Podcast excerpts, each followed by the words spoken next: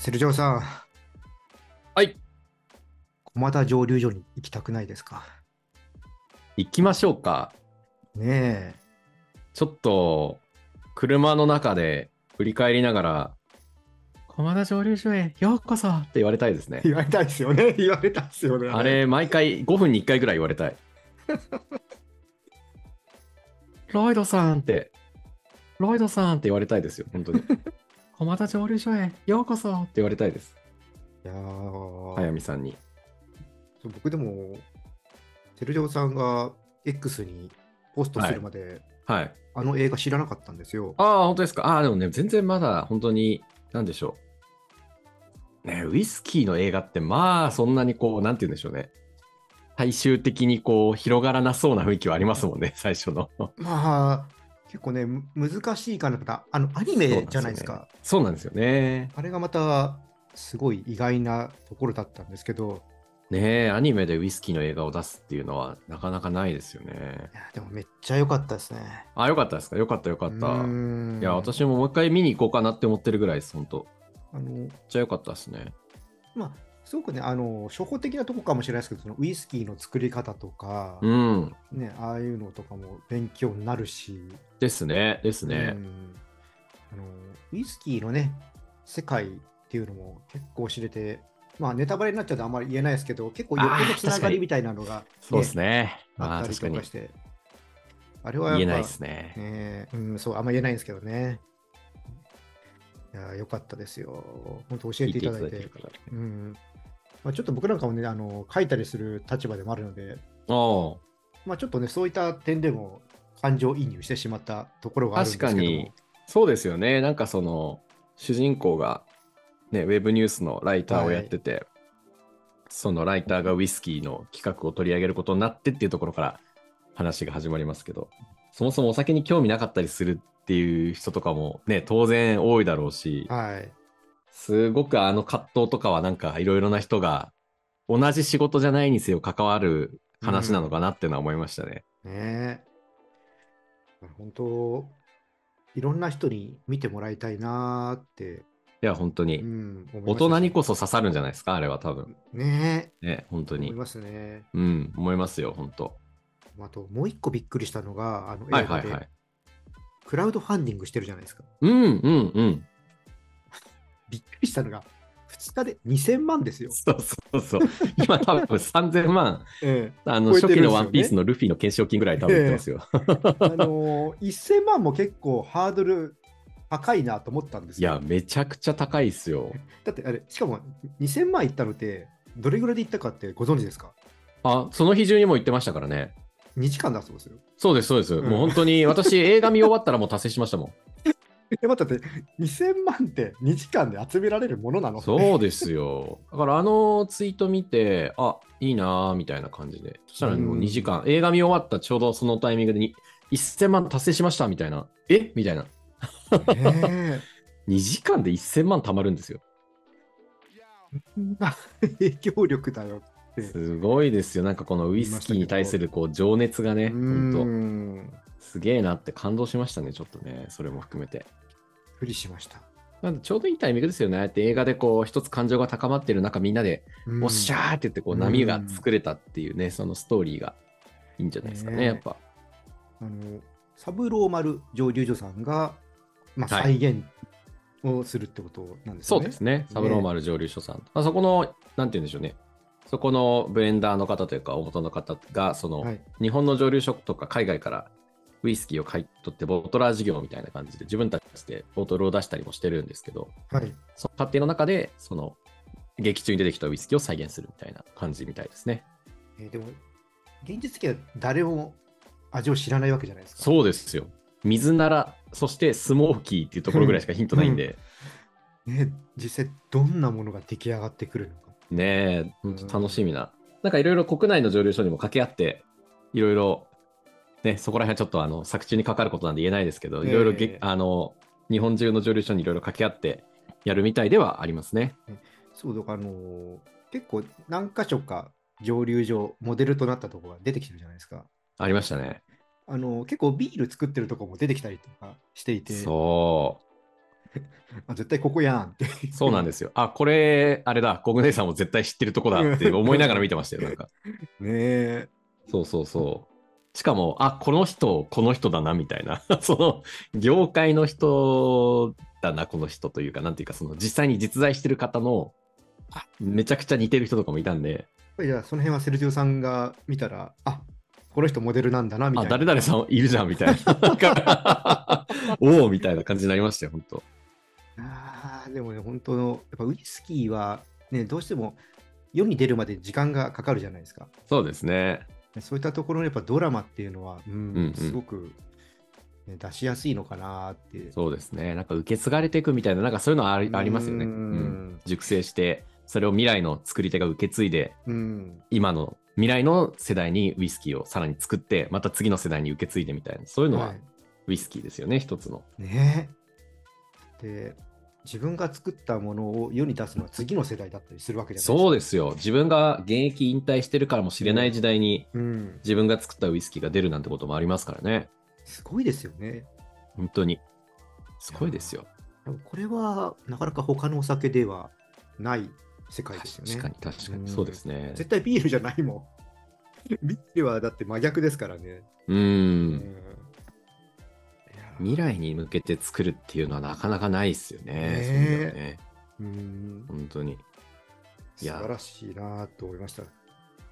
もう私もすっかりファンになっちゃったんで、もう毎毎日ツイートを見ながら、はい。あのリツイートして応援したりとか してますけど。ちなみにクラファンは参加されたんですか？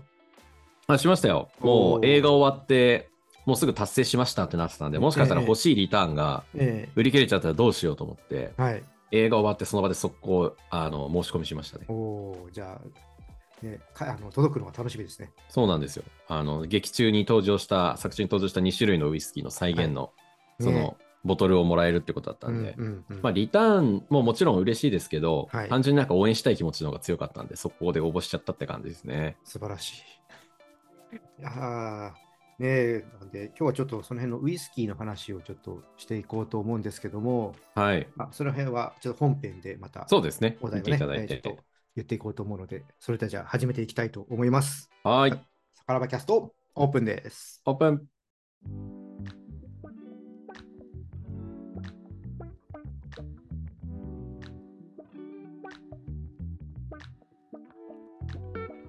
さあ、セルジョーさん。はい。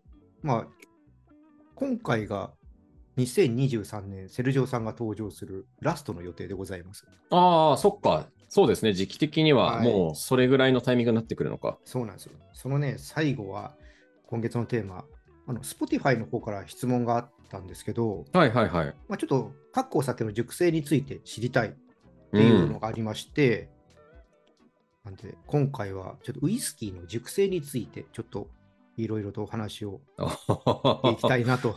おーすごいですね。なんか和食を語る上での出汁を語るぐらいの重要なテーマですね。テーマですね。そうなんですよ。本当に。で、まあ、最初にね、こう聞いていこうと思ったんですけど、まあ、やっぱりあの各お酒の作り方とかも、まあ、知らない方とかもいらっしゃると思うんで、そうですね。最初は簡単にちょっとどんな風にウイスキーができていくのかっていうところをちょっと聞いていきたいんですけども、はいはいはい。ちょっとそこから聞いてもいいですか？そうですね。まず、その、大大前提として、その、お酒を知る上では、原料と、うん。その製法っていうのがまず大事じゃないですか、知るはい上で。。はい。そのか果物原料なのか、それとも穀物原料なのか、じゃあ穀物の中で何なのかっていうところで、いろいろ、あ、ここって結構近い作り方なんだね、みたいのがあったりするんですけど、はい。ウイスキーの場合はやっぱり麦から作っていくっていうこと。うんただ、メインはウイスキーは麦が知られてるだけで、トウモロコシから作られてるものがあったりとか、はい。はい。結構その原料は今多様化していたりとか、うんあのいろんな副原料とかあるんですけど、基本はまあ麦のお酒というふうに捉えていただくのがまずいいんじゃないかなと思います。ちなみに、トウモロコシとかで、えー作るえーウイスキーをグレーンウイスキーっていうんでしたっけ？トウモロコシとかだと有名なのは、あのバーボンがアメリカにいますけれども、そのいわゆる角とかあの日本のウイスキーで知られている有名なブレンデッドとかそういうトウモロコシとかを主原料にうん。あの専用のちゃんと機械があるんですけど大量生産が可能な、連続的にそのスピリッツを作れる機械があって、うんうんそれでトウモロコシなどいろいろな穀類を原料にしてウイスキーを作っていくっていうタイプもあれば、あとは日本のああいう余市とか山崎みたいな、うん。もう麦100%で作ってるようなウイスキーもあると。ほうほうほう。なんで、それのこう原料の何を使うかと、お酒を製法が違って作り分けたものを混ぜたりとか混ぜなかったりとか、うんいろんなこう、作り方があるんですよね、うん本当に。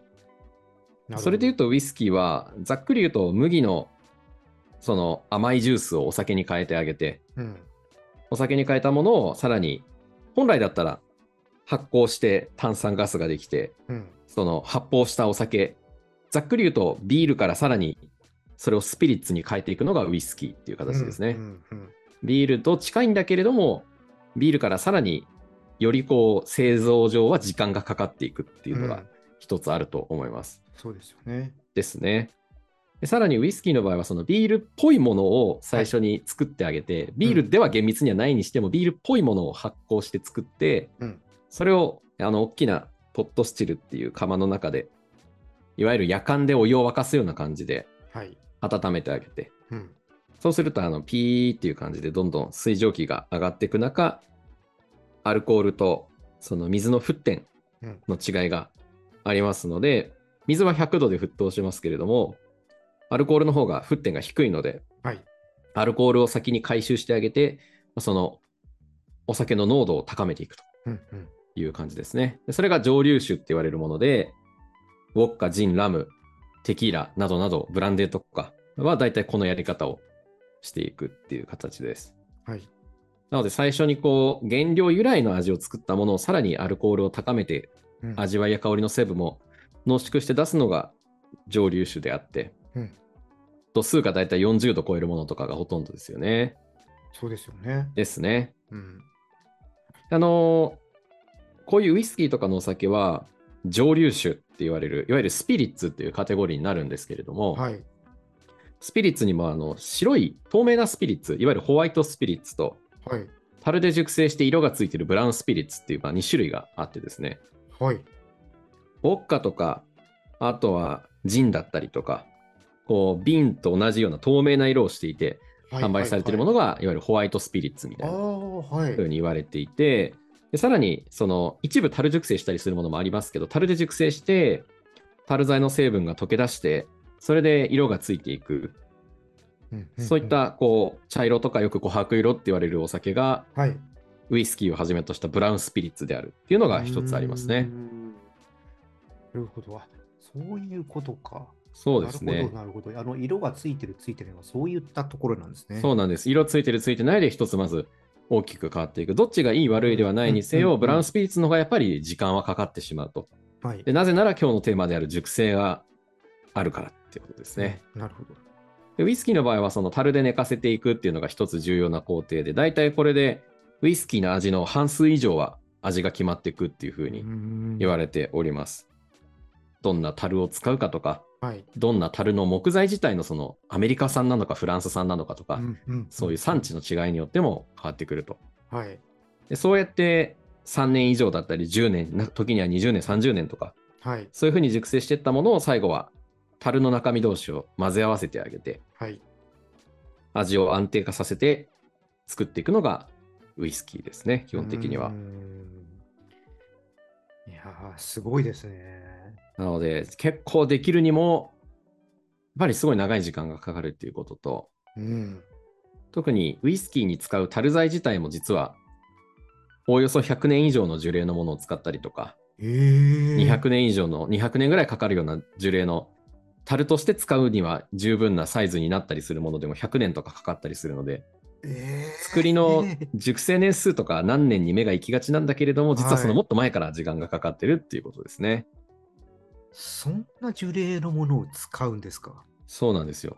でしかもそれを1回きりじゃなくて樽にしてからまた5回とかはい繰り返しはい繰り返し中身を詰めて払い出して中身を詰めて払い出してっていうことをやってって。最後使い終わった樽は今度はあの組み直してはい。コースターに生まれ変わったりとか家具になったりとかうんお箸になったりとか、そういうふうにウイスキーってこう結構循環していくサイクルっていうのもあるのかなとは思います。へえ。この時点で面白いですね。ウイスキーはもうすごい贅沢な作り方をしてると思いますよ、本当に。そういう意味では。確かにそうですね。めちゃくちゃ贅沢なねはい、木も全部使えるわけじゃないですからね、やっぱり、はいその中央の幹となるところがこうねじれてない、まっすぐなこう板を作るために、あはいのやっぱり木ですから、あの管が通ってるんで、ええお酒が漏れたりとかしないように、ちゃんと板を選ぶってなると、うん。その途中でねじれてしまったりとかしてないかとか、はい。十分なその厚みがあるかだったりとか、そういうのもすごく樽材から選ぶとこから大変ですよね、本当に。そうですよね。だから、すごいものづくりだなって思いますね。うん。なのに選んだ本人がそのウイスキーを飲めるかどうかわかんないっていう。ねえ、さっきの話ですけど、そうですね。そうですよね。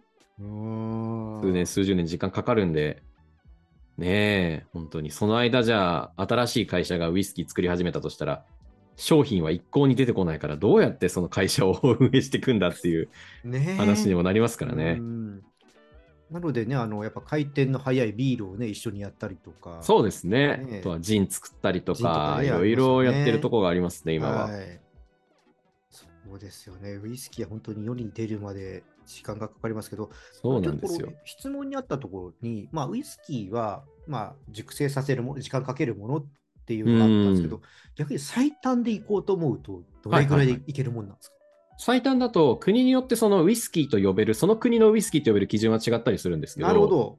例えばその3年以上、はい3年熟成を基準としているような国とかだったら、例えばスコットランドとかがあったりとか、はい。そういうのはありますね。3年以上熟成したものがスコッチと呼べますよみたいなそれ以外だとどっちかというともうスピリッツですね。なるほど。になってしまうと。うんうんはい。結局そのブラウンスピリッツとしての品質を保つんだったら、やっぱり3年以上は熟成しないとね、みたいな、なるほど、なるほど、なるほど。そういうのはあるのかなってとこで、まあ、これはちょっと国によって、あの、なんでしょう、基準が違うので、ウイスキーって一概に言っても、あの、熟成30日でもウイスキーと呼ぼうと思えば呼べる国もあったりしますし、ほうほうほうほう。いわゆる密造密造酒的な ものを打ち出してる、うんそういうウイスキーとかもあったりするんですよ、アメリカとかだと。うんうんうんムーンシャインみたいな感じでこうやってるやつとか。へあの一つ基準としては3年って覚えておくといいんじゃないかなとは思いますーね。ちなみにジャパニーズは何かあるんですか？その辺は。はい、ジャパニーズだと、あの、ジャパニーズウイスキーってよくね、聞いたりしますけど、ジャパニーズウイスキーって名乗るためには、3年以上の熟成期間が必要だったりとか、うん日本の水を使って作ってくださいねだったりとか、そういうのはあの設けられてますね。なるほど。あくまでも自主基準っていう感じなんで、うんうん。あの罰則があるとかそういうものではないんですけど、うん一応3年っていうのが一つ基準になってくるのかなって感じです。なるほど。でも3年だもんな。はい。それでも3年ですよ。い。ね3年ってなんかね、ウイスキーからしたら、いや、短いじゃんってなったりする人もいると思うんですけど、はい。それでも、ね、だって、中学校1年生で解いたテストの結果が返ってくるのが3年後ですからね。その3年後受験の結果が分かるのが3年後なんですよ、結局は。すごいな。そう考えると。そうなんですよ。受かってるか受かってないか分かんないんですよ、それまで。ねだから、もしかしたら大学に行けんのかな、どうなんだろうみたいな。え。うんうんうん。いわゆるこう新しい境地に入れるのか分かんない状態で、うんふわふわしながら、でもなんかしてないとその3年無駄になるしなってことで、うん下手したら進路変わってるかもしれないですから、ね。可能性ありますよ。なんならもうウイスキー業界一気にバコーンって落ち込んで、うん。結果出たところでウイスキー作ってる場合じゃなくなってる可能性もありますからね。ねえ。本当に。おーそうなんだ。そうなんですよ。ウイスキーはね、すぐ結果が返ってこないんですよね。ねその楽しみももちろんあるんでしょうけど、う。うんんでも不安の方が大きいですよね。だその間にもしかしたらダメになっちゃったらどうしようとかー、。本当に本当に。結構そういうのもありますし、ねなんか有名な昔の話だと、その、日課ウイスキーの竹鶴正隆さんえ。はい。ですね、竹鶴さん、その創業者の竹鶴さんが当時働いてた、あのまだ日課ウイスキーが始まる前に働いていた、はい。あの摂津酒造っていうお酒造りの会社があって、はい。そこがウイスキー事業に乗り出そうとして、竹鶴さんをスコットランドに留学に行かせてですね、はい。ウイスキー作りを学んでくるように言うんですけど、はい。いざ2年くらい経って竹鶴さんが戻ってきて摂津酒造に帰った頃には、もう資金が全然回らなくて、ウイスキーー作りを断念するっていうようなこともありますから、だから、本当に何があるか分かんないっていう感じですよね。ねえ。本当に。うんまそそれでも今、日本とかでもウイスキーの蒸留所って増えてきてるじゃないですか。増えてますね。あのビールの世界だと、まあ、個人事業主みたいな感じで、まあ、やれる人たちも、まあ、ビールは本当回転が早いから、はいはいはいはいはい。そういう意味ではあのお金のね、資金繰りっていうのもまだしやすい方かなと思うんですけど、ウイスキー始める人たちって、そういう個人でやってる人たちっているんですか？それともなんか母体の会社があって何かやってたり？ややっぱ、り、個人で始めようと思えばってところあるんですけど、とにかくお金かかるんで、うん。結構多分しんどいとは思いますね。大体最近だと、今、いろんな日本の蒸留所が増えてるって話を今しましたけど、はい母体は焼酎メーカーだったりとか、はい。日本酒メーカーだったりとか、ももともとそのウイスキーのインポート事業をやってる会社とか、何かしらそのウイスキーに関わってる会社っはい。ていうところが多いですよね。なるほど、なるほど。もうゼロからウイスキーを始めようとして会社を立ち上げてってなるのは、うん非常に今難しいのかなとは思っていて、できないわけじゃないんですけど、ねえ、前園さんぐらいしかできないんじゃないですか。結局その作ろうとする機材も今どんどん手に入りにくくなってるというか、あ、そうなんですね。はい、あのースコットランドとかのね、あの有名なスチルメーカーとかからポットスチルよ呼ぼうとすると、はい。ちょっと前なんて15年待ちとか10年待ちなんて言われてるような状況そんなで、状態なんですか？そうなんですよ。だからドイツとかポルトガルとか他のところからはいポットスチルを仕入れてウイスキー作ったりとか、えええええそういう話になってきちゃってるんで、もえう、えそうなるとやっぱね、例えばコネクションがなくてはい個人でとか、はい。資金力がなくて個人でってなるのがいかに難しいかって話だと思いますね。ですよね。そうなんですよ。そもそももうポットスチル1個でやっぱね、数千万とかかかるので、はそれで考えると、なんか母体の事業があってとか、い。はい。母体の会社があってじゃないと結構きついのかなとは思いますけどね。やっぱね、お酒は作る、まあ、設備産業なんともね、言われますけど。そうですね。やっぱり作るものが時間がかかるがゆえにそこに関わってくるものも多いし、うん関わってくる人も多いので、うん。コストはとんでもないですよね。場所取りますしね、樽をしまっとくそうですよ。よ。場所も取るわ、スチルもあるわ、うん。発酵仕込みから麦芽のサイロだったりとか、本当にいろんな設備が必要になるんで、うんうん。小規模でもホットスチルが1回目、2回目の蒸留をするための1機ずつとかあるにせよ、なかなか大変ですよね、本当に。ねえ。本当に個人で一からってなると、よっぽど周りのいろんな人の、ね、つながりを通じてじゃないと。厳しいんじゃないかなとは思いますね。あれ、秩父さんとかは、どこか母体があるんでしたっけ？ああれはもうウイスキー作りから始めてますけれども、え大元がその東亜酒造さんっていうその肥土伊知郎さんっていうもともとサントリーの営業をやられていた、えええあの創業者の方がいて、その、はいまあ、なんていうんでしょう、家系が東亜酒造っていう会社さんだったんで、そこが持ってたウイスキー原酒が、はい。その、まあ、事業方針が変わったりとか、会社がこう、変わってって、経営難に陥った時に原酒がもう放出されてしまうと、つまりこう、破棄しなければいけなくなってしまうような状況下で、はい。肥土さんがそこで踏ん張って、はい。原酒を一時的に預かってくれるところを探してウイスキーを始めたっていうことだったんで、はい。一応その、作られていた原酒は残ってたっていう状況ではあったんですよね。なんかどっかの映画みたいですね。あ本当にもうすごい話ですよ。それがその福島にある安積蒸留所っていう、まあ、笹の川酒造さんっていうところがあってですね。ね、そこが今一時的に、その、イチローズモルトとかができる以前のベンチャーウイスキーで、その、アクトイチローさんがはいウイスキー作りをなんとか続けていこうってなった時の原酒を一時的に預かってくれたところなんですよね。だから、そういう運命もありますね、本当だから、なかなか本当ゼロからっていうのはうん。効かないんじゃないかなとは思いますけどね。本当に大変。うん、大変ですよね。なんかそういうドラマもいいですね。うん。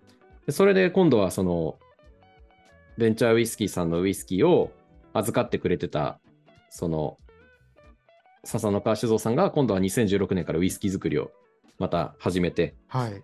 でそこにその肥土伊知郎さんもアドバイスしに行ったみたいな、うんそういうつながりもあったりするのが素敵だなって思いますね。へえお酒作り、まあ、僕がやっぱり憧れたところ、こういう伝えることをやろうと思ったのが、その人と人のつながりだったうので、ん。面白いですよね。んね今だと、その、樽ですかね、その、ウイスキーを入れた樽を交換したりとか、うんなん。かそういった動きもなんか出てきてますよね。そうですね。本当に。あれ結構大きいメーカーでやってませんでした？キリンさんとか。あ、えっとですね、それは、あの、今年まさに動きがあって、はい。今年って山崎蒸留所が1923年にその蒸留所の建設に着手してから100周年ということで、はい。一応ジャパニーズウイスキー100周年みたいな年でもあるんですよ。うんうん。で、そこで、サントリー、ニッカ、キリン、えーマルス、まあ、本坊さんですね、本坊酒造さんと、はいはいあとは、えーと、ベンチャーウイスキーさん、秩父のイチローズモルトさんで原酒交換して、ええそれぞれが5社の原酒を持ってる状態になって、うん。それをブレンドするっていうのを5社それぞれでやってましたね。ね、それってなんかすごく夢があるな。夢ありますよ。今まではだって結構、なんて言うんでしょうね、狭い業界というか、うん。大手は大手で、別に他のところと技術交換とか情報交換はあるにせよ、原子交換なんていうのは考えられてなかったうんわけ。で、原子交換できるほど蒸留所もなかったですし、あスコットランドだったらね、もう100とか何十とかいっぱいあって、あ。はい。お互いの原子交換して、ここの蒸留所のウイスキーをこれぐらい使って、ここの蒸留所のウイスキーをこれぐらい使ってっていう、うんうんもう、小学生みんなが憧れた、あのね、鉛筆いっぱいみたいな、え色鉛筆いっぱいみたいな 状況で好きな。な絵を描ける状況とは違って、はいはい日本の当時の蒸留所って、なんかもう4、5色ぐらいしかないみたいな。赤、青、黄色、緑、黒みたいな、はい。だったんで、えどんだけじゃあそれで絵を描けるのっていう。中でやってたわけですよね。いやー、だからまあ、ブレンダーさんはまあ、いろいろ大変でしょうけど、ワクワクしますよね。そうですね。だから日本はそれで、他の蒸留所がないんだったら自分たちで作るしかないっていうことで、うんポットスティルの形変えたりとかうん、はい。樽の形いろいろ揃えたりとかして、うん一つの蒸留所で何部門もこうウイスキーを作れるようなものを持つみたいな感覚でいろんなウイスキーのタイプを作っていったっていうはい。それが一つすごい技術力が進歩している大きな要因なんじゃないかなと思いますけどね。ないければ自分たちでっていうところがやるしかない、そうやるしかないっていうんで。でもそれが今やもうね、今、4大ウイスキーから世界5大ウイスキーって言われる。そうですねわ。けです本当日本のウイスキーが始まって100年でうん。スコットランドの歴史に追いつけ追い越せで並んで同じ5代にね。入ってるってうんすごいことですよ。ねえだって、歴史ないところがそこにね、並ぶっていうのは、うん。すごい進化ですよね。本当そうですね。当時まだだって日本のウイスキーが世界に知れてなかった時に、え、日本ってウイスキー作られてんの？みたいな、うんうんうんそんな感じだった中で、はいどんどん日本のウイスキーが海外で賞を取って、うんスコッチウイスキーの本場のイギリスとかの大会で、品評会で日本のウイスキーが金賞を取っちゃったりするもんだから、うんなんじゃそれっていう話なんですよね。うん本当に。そういう意味ではだから、ウイスキー後進国なわけじゃないですか。はい。それがね、い今や、そうなってたら、まあそれを見たら、他の国とかも、ね、日本に追いつけとか、日本ができるんだから、俺たちもできるってなるでしょうしね。そうですね。だからアジアとかもはじめとして今作ってる国も増えましたし、はい。今はだからもういろんな国でウイスキーが作られるようになったっていうのはありますよね、一つ。んすごい時代になりましたよ。そうやって作られて熟成されてた樽がいろんなとこの蒸留所とね、合わさってまた新しい作品が生まれるっていうのは、そうなんですよね。やそこが面白いし、うんそれこそビールとウイスキーで言うなれば、あの、アイルランドのウイスキーのはい。あのジェムソンとかは自分でウイスキー一回熟成してからうん。地元のブルワリーに樽持ってって、はい。ビール詰めてもらってまた戻して自分のとこのウイスキーを詰めるみたいな、はい。そういうこともやったりしてますから、うん。結構なんか今までのこの業界の垣根を越えてとかうん。蒸留所の垣根を越えてみたいなのはどんどんこうハードルが下がってうん。だから自由なやり取りは増えましたよね本当。ですね。そう、それこそさっきの浅香さん、うん。あのー地元のやっぱりホップジャパンさんっていうブルワリーさんとやってて、ああ、IP、あと IPA をその浅香さんの樽でやったのが発売されて、はいはい。で今度その IPA をつけたのを返して、IPA がついたのでまたウイスキーを入れてっていうのをやってて、いいですよね。めっちゃ買いたいですよ。と思って中であのウイスキーのイベントで IPA の坂さんのボトルとか出てましたよ、ちょこちょこ。原酒の。それじゃないですかね、じゃあ。多分それかもしれないですね。原酒のシーンで、え販売ではしてなかったんえですけど、ええ原酒のそのサンプルで出してましたね。ああ。だからでも、何日か前にそれを見たんですよね。ああ、今そうなんですねボトル。スピングされてたから、今もしかしたらおうおうおう発売されてるのかもしれないですけども。IPA 系は結構ね、今、ウイスキーでも一つのトレンドというにはあれですけど、はいちょこちょこ出てきてるってとこありますね。ね、そうやって他のお酒とのね、交換っていうのもあったりするから。そうですよ。ねなんなら白州の樽で寝かせた日本酒とかも出たりしてましたからね。はいはいはい。ねいいです、ね。すごいですよ。白州と日本酒は合いそうですね。あれは美味しかったですね。えー、森の奏でっていう、うんうんあの七軒さん山梨の七軒さんが作ったやつではい。白州のアメリカンオークの樽に発泡性の日本酒が入ってて1本1万くらいの超高いやつなんですけど。まあ、やっぱ飲みたくなるなぁですよね。は白州のあ、のすっきりとした味わいと日本酒って僕も合うなと思ってるしうんはい。乳酸発酵とかもされるところがあるんで合うだろうなってすごい思いますね、うん。ですね。いいなぁあそういえばね、また、あのーサントリーさんから山崎の原酒ダル熟成は今年も出て、はい。そうだそうだあの今、家にありますけども。もう開けました？いや、まだ開けてないです。あれはやっぱすごいいいですよね。あの今年はそのためにあの山崎も何度かミニボトルを手に入れましたので、おお。あの山崎の雰囲気もちゃんと味わってから、うんうんうん。あの樽でまた熟成させたときはどういう感じになるのかっていうのを見てみようと思ってまして、そうですね。本当にその飲み比べできたらいいですよね。はい、本そういうことをちょっとやろうそれは楽しみだ。はい。ね、そうやって、山崎飲みながら山崎の、なんだろう。山崎の樽の風味だったりとか、うんで山崎のその、ね、ビールだったりの味だったりとか、そういうのはできるんですよね。そうなんですよ。本当だ、ウイスキーは、ね、あのーだからブレンドしないものもあるわけですよね。本当その樽だけはいはい、ありますよ、ありますよ。うんあ本当にこう、ちょっとマニアックな世界にはなってきましたけど、えその一つの、なんでしょうね、樽からそのまま選んで、えはい。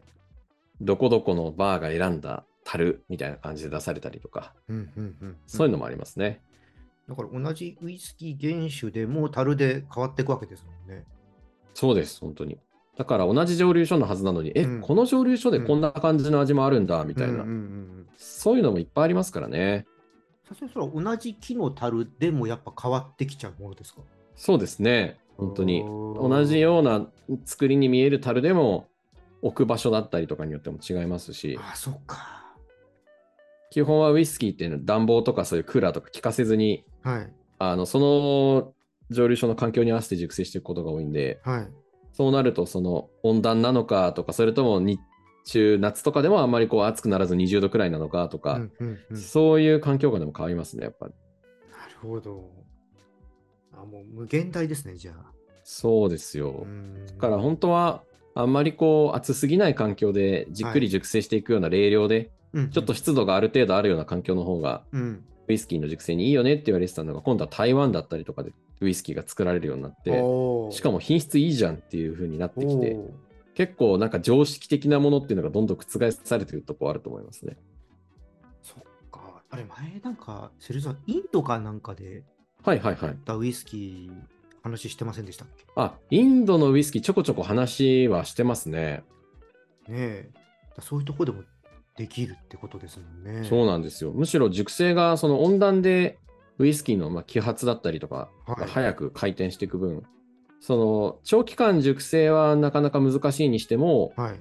短い熟成期間4年とかでも本当にスコッチの12年ものに匹敵するようなものとかができたりするような、そういう環境下でもあったり。りするんで、すごいなって思いますね、本当。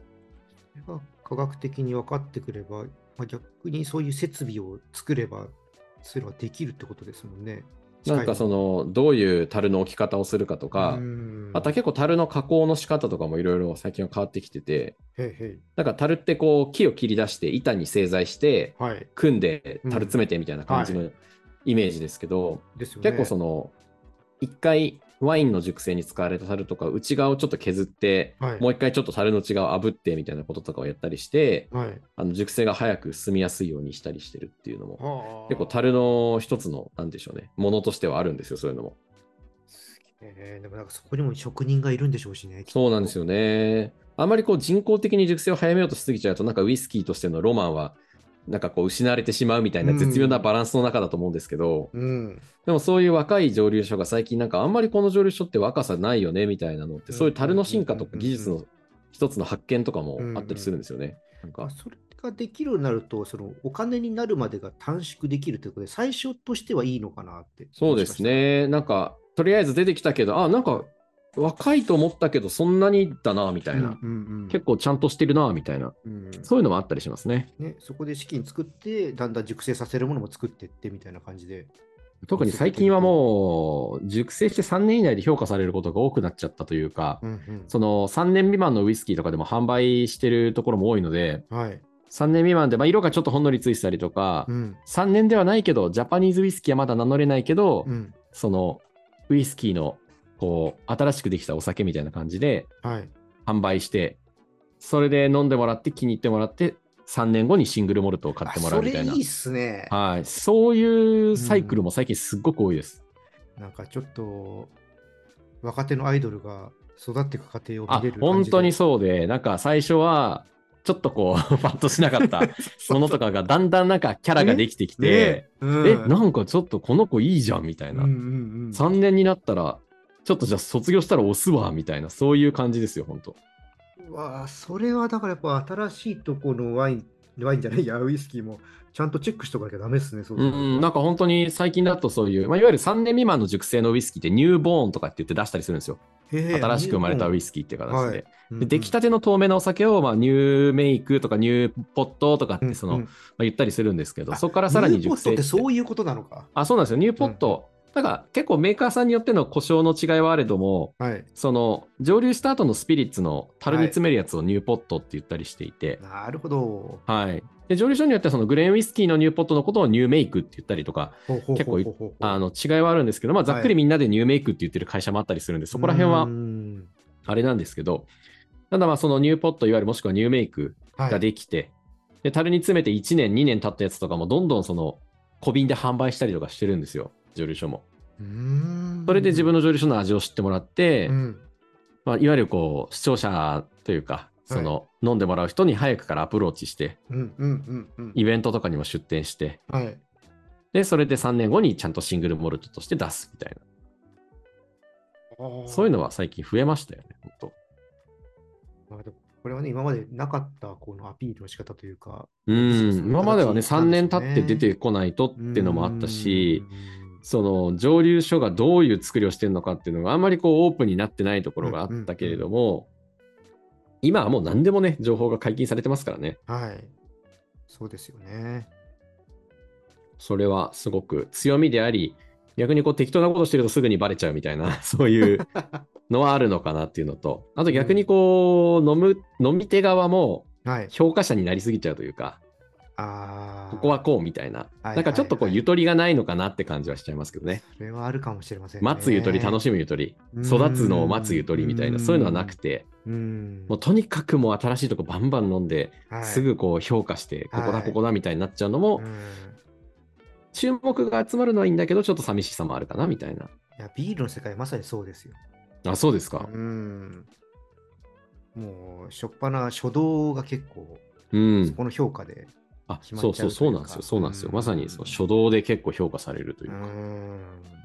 ありますね。すっごくありますね。あいやー結構共通する、まあ、部分もあるかなと思うんですけど、やっぱりお、ね、独特のこの世界っていううのが、ん。今日はセルジオさんから聞けて、いやー、楽しかったな。多分これ話すときはまだ全然話せるんですけど、そうですね。まあ、ウイスキーは本当時間がかかるっていうところははい本当大変なんで、長ければいいってわけでもないですし、あ、それね、あのワインでも言ってましたよ、愛さんが。そうなんですよ。うん。なんか最近だってどんどん若手のスポーツ選手とか若手のね、あの、藤井聡太君みたいな棋士が出てきたりとか、うんうん。なんか古き良きじゃない、こう、新しき良きみたいなのも出てきてるみたいなうん。のもあるんで、なんかこう、あんまり答えを求めすぎるとつまらないから、うん。あ、今こういうのもあんだなみたいなのを毎回小さなな発見を楽しみに変えられるゆとりを持つっていうのはすごい大事だと思いますけどね。は大事だ。そのうんめっちゃ大事で小さなね、発見。そうそうそう、なんか、あう、んこうじゃなきゃダメだよねってなると、どんどんつまんなくなっちゃうんですよねに。。それは面白くない。だから熟成ってなんかさも長い方が価値がある。確かに価値、その市場価値とか希少性は上がるんだけど、うん。なんかそれを追い求めすぎちゃうとちょっとつまんないというか、じゃあそれ以下は全部ね、価値として下がっちゃうのっていうとそうでもないし、んむしろなんか若いウイスキーからいいものを見つけられてる人ってなんかすごいお得だよねみたいな。むしろすごいよねみたいな。うんのもあるしそんなことはまあ思いますけどね。はい。ねえいやー楽しかった。ありがとうございます。まだまだ話楽しかったです、ここっちのはい。ちょっとこの辺りで、ちょっと今回は、ちょっと締めていかないといけないかなと思うんで、はい。ちょっとね、締めに行こうと思うんですけども、ちなみに、まあそういうちょっとね、新しい、ね、蒸留所さんとかも出てきてる中で、なんか今ちょっと注目してるところとかあったりするんですか、ああ、めっちゃあります、あります。まあ、多分一つに絞れってて難しいと思うんです。難しいですけどね、やっぱりここ10 2016、まあ、6年くらいとかからすごい増えてるんですよ、蒸留所が。そうですよね。だから、んなんかめちゃくちゃ増えてるんでなんか増えてるのが感じてますもん。なんかこう16年組、17年組みたいな、そういうのあるんですよね。ビールの世界もある、それ。ああ、ありますよね。あるいや、本当その感じです。ここはこの年にできてちょうど同期みたいなのあるんですよ、ね。そうそうそうそで、なんか全部作りの方向性が違うから、16年組がどうっていう風にくくれなかったりはするんですけど、う。ですね。なんかそのこう、一つ追っていく上でのフィルターとして16年組でちょっと追ってみたいとか、はい。17年組は今年どうなんだろうとか、うんで、あ、じゃあそろそろ19年組のお酒がシングルモルトで出てくる時期だみたいな、そういうことを捉えとくと、なんかこう全体を俯瞰してみれて面白いんじゃないかなとは思いますけどね。あなるほどね。っぱ3年経つとシングルモルト出せるんで、はいはいはいはいはい。それを楽しみにあの、うん直近の蒸留所とかを見とくと面白いんじゃないかなとなるほど。ますけどね。ただ例えば2020年にできた蒸留所を今のうち追っておいて、うん。そこのニューメイクとかニューボーンが出たら飲んでみて、うん。あ、ここいいなと思ったら2020、まあ最低でもね、2024年になれば3年熟成のやつが出てくると思うんで、んそれでチェックしておくとかありだと思いますけどね。これは結構皆さんね、ちょっとおっと思った方はぜひ実践してそうもらってそうそう。本当に、はいそういうのはなんかウイスキーのイベントとか、うん試飲会とかはい。でね、見つけてほしいなと思います。いやー、ありがとうございました。いやいや、こちらこそ。またね、いろいろと、あの、こんな感じでね、あの、リクエストいただいて、聞きたい話とかね、はい。言ってもらえれば、うちらが頑張って、あの、話しますって。いや、めっちゃありがたいですからね、リクエストもらえると。さらにこう、さらにやる気入りますよね。ありますね。いや、うん今回、Spotify から来たっていうのはね、すごい意外だったんですよ。いや、まさかの、まさかのなんかピンポイントで射抜くような、なんかやぶみのようなレターでしたね、本当にね。本当あの、たまたまなんかポッとなんか、その質問のところを見たら、なんか、あうれん。来てるみたいになって。すげえ、ありがとうございます。送ってくださったありがとうご方ざい。ました。ね、本当。